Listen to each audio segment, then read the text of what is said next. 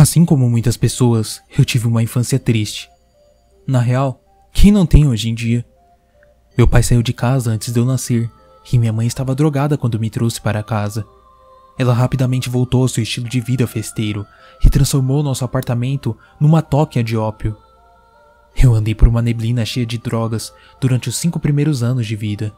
Aquele ar cheio de fumaça enchia os corredores, passando por baixo da minha porta, parecendo que ficava impregnado lá por dias. Minha mãe não era uma má pessoa, era só uma vítima de seus vícios. Quando ela tinha dinheiro extra, trazia comida para casa às vezes. Me trazia roupas. Os únicos móveis que eu tinha no quarto eram a base da cama com um colchão e um pequeno baú de brinquedos azul e branco. Não que eu tivesse muitos brinquedos para colocar dentro dele, só os três que eu tinha ganho em meus aniversários. Um era um kit de arte, um vagão de trem vermelho e o meu brinquedo mais importante, uma boneca chamada Betsy. Betsy era minha melhor amiga. Fazíamos lanches da tarde imaginários juntas, dormíamos juntas, tomávamos banho juntas, e algumas vezes eu lembro que ela falava comigo. Pensar em Betsy durante a minha vida adulta me fez pensar que eu era uma criança seriamente traumatizada, que estava constantemente drogada, e por isso minhas memórias eram extremamente duvidosas. Ainda consigo lembrar do som da voz dela, uma vozinha que tilintava com uma certa melodia. E também me lembro das coisas que ela me pedia para fazer: roubar comida para ela, pegar garfos e facas para ela, bater no homem mau que dormia em nossa cama. Sempre coisas ruins que me traziam problemas. Eu culpava a Betsy, mas ela nunca acreditava em mim. Adultos nunca acreditam.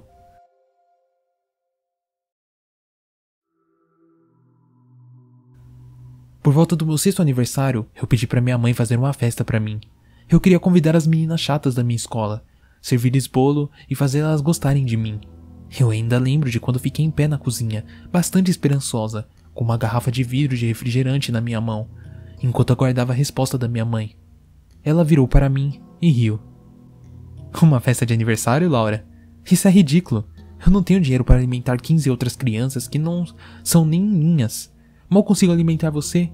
Você come que nem um elefante. Ou melhor, a Betsy come. Eu quase não tenho o que comer aqui. Ela balançou a cabeça e murmurou alguma coisa e saiu da cozinha. Eu ouvi o volume da música na sala aumentando ao passo que várias pessoas entravam na casa. Algumas saíam, outras ficavam. Eu não conhecia nenhuma delas. Minha mãe dava festas o tempo todo. Por que eu não podia? Eu era uma criança, Todas as outras faziam festas, e agora as meninas chatas da minha escola saberiam que eu era tão pobre que não conseguia nem fazer uma festa de aniversário. O que fazia elas me irritarem mais ainda. Eu senti lágrimas crescendo em meus olhos, corri para o quarto e bati a porta. Betsy estava deitada na cama sorrindo. Ela estava sempre sorrindo. Como eu poderia esquecer? Apenas me escarando, sorrindo. Ela ia me pedir para fazer algo de ruim como roubar ainda mais comida, ou pior, isso tudo era culpa dela. Betsy não precisava ir à escola, e nem sequer se encrencava que nem eu. Na minha mente de criança de 5 anos, eu realmente acreditava que era a boneca quem me trazia todas as minhas aflições, não a minha mãe. Eu gritei de raiva e joguei a garrafa com todas as minhas forças na cama. A garrafa acertou Betsy, que caiu no chão e começou a rir. Peguei ela e levei até o banheiro e joguei na banheira, que sempre tinha água, devido ao fato de os canos da casa estarem todos entupidos. É claro, ela não se movimentou enquanto estava debaixo da água, mas jogá-la lá fez com que eu me sentisse melhor. Alguns minutos depois, quando eu tinha acabado de descontar a minha raiva no meu brinquedo favorito, eu joguei no baú de brinquedos do meu quarto e fechei a tampa com força. Chutei o baú em direção à parede. Nunca mais eu queria ver Betsy novamente. Nunca tive outra boneca depois disso. Mais ou menos uma semana depois de tudo isso, a polícia apareceu e duas boas mulheres me levaram para uma nova casa, em outro estado, com comida, brinquedos e sem drogas. O baú com os brinquedos foi levado embora e eu nunca vi minha mãe de novo. Conforme fui ficando mais velha, minhas mães adotivas me contaram que minha mãe biológica estava na cadeia, cumprindo 25 anos de pena.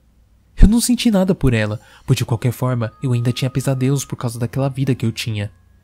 Comecei a focar nos estudos e ignorar certas coisas que minha mãe me mandava fazer da prisão. Ela me ligou várias vezes durante minha adolescência, mas eu sempre recusava chamadas. Isto é, até esta manhã. Estou com 30 anos de idade, agora tenho meus próprios filhos e um marido que me ama profundamente. Tenho uma linda casa com dois cachorros e uma carreira de assistente social, tentando fazer a diferença na vida das crianças que vivem do mesmo jeito que eu vivi na minha infância. Então, quando recebi a mensagem de voz da minha mãe falando que ela estava sob condicional e queria falar comigo, me senti estável o suficiente para deixá-la dizer o que tinha para dizer. Assim que as crianças chegaram da escola, eu fui para a barraca que temos no quintal para retornar a chamada de minha mãe. A barraca era domínio das crianças, elas as usavam para brincar no verão. Sentei em cima do meu velho baú de brinquedos, que agora estava sendo usado como mesinha para o lanche, e disquei o número que ela havia me dado.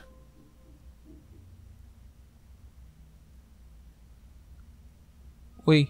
Oi, Laura. Oi, mãe. Como você está?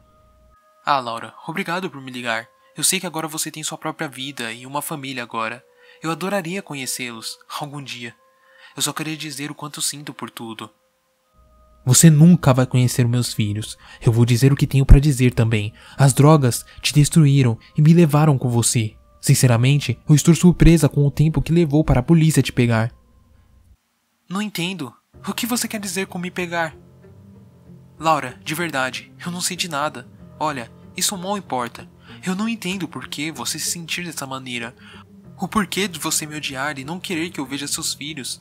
Enquanto eu estava longe, aprendi muito sobre Jesus e sobre perdão. E Laura, eu sinto muito pela Betsy. Betsy? Eu perguntei confusa. Por que você se importaria com ela? Eu sei, eu sei, Laura. Acredite em mim. As drogas foram tudo culpa minha. E a Betsy. Meu Deus, se eu tivesse conseguido ver através da neblina, se eu soubesse. Agora ela se foi para sempre. E é tudo culpa minha. Enquanto minha mãe começava a chorar, eu batia meus dedos na caixa impaciente. Aquelas drogas tinham mesmo fritado o cérebro dela. Mãe, por que você está falando da Betsy? Por que você se importa com ela? E a propósito, eu sei onde ela está. Você sabe? Do que você está falando, Laura? Onde ela está? Eu pulei da caixa em desconforto, mas logo voltei a sentar em cima dela. Betsy está no baú. Eu sinceramente achei que ela tinha desligado o telefone. Eu não ouvi nada do outro lado, nem mesmo o respirar da minha mãe. O que você está querendo dizer falando que a sua irmã está no baú? Irmã? Que merda você tá falando? Voltou com as drogas de novo, mãe? Betsy é uma boneca. Porra, eu tranquei ela na caixa de brinquedos pouco antes de você ir presa por um porte de drogas. Laura, oh Deus, não, não. Laura, eu não fui presa por causa das drogas. Eu fui presa pelo desaparecimento de Betsy. Você sempre chamou ela de bonequinha, mas todos achávamos que você sabia. Oh Deus, o que você fez, Laura? O que você fez com meu bebê? Sem emoção, eu coloquei o telefone do meu lado e levantei. Eu podia ouvir os gritos distantes de angústia da minha mãe e sentir o aperto de agonia no meu próprio peito. Memórias se agitavam nos cofins da minha mente, ameaçando voltar inundamente à minha consciência, empurrando uma porta dentro da minha cabeça, uma porta que estava trancada há tanto tempo que esqueci que ela existia. Será que o trauma e as drogas realmente me fizeram acreditar que uma criança pequena era de verdade uma boneca? Pedindo comida, utensílios para comer, me pedindo para protegê-la do homem mau? Não. Eu virei as costas lentamente e olhei para o baú. Certamente era pequena demais. Uma pessoa não caberia lá dentro. Não caberia. Mas será que uma criança pequena quase morta de fome, esquelética, caberia? Se eu fosse um detetive, eu nunca pensaria em olhar dentro desse baú. Era simplesmente pequena demais. Eu me ajoelhei e abri os fechos do baú. Seria melhor não olhar. Tudo que eu tinha superado, toda essa vida nova que construí para mim, tudo poderia ser desfeito ao abrir esse baú. Eu não devia abrir. Eu devia jogá-lo no lixão e esquecer que ele existiu. Eu não devo olhar de dentro dele. Abri o baú. Eu nunca tive uma boneca. Minha mãe não tinha dinheiro para comprar uma para mim. Mas eu tinha um baú de brinquedos. Um baú azul e branco, lindo. E quando eu tinha 5 anos, eu afoguei minha irmã e joguei no baú. E agora, minha vida está acabada.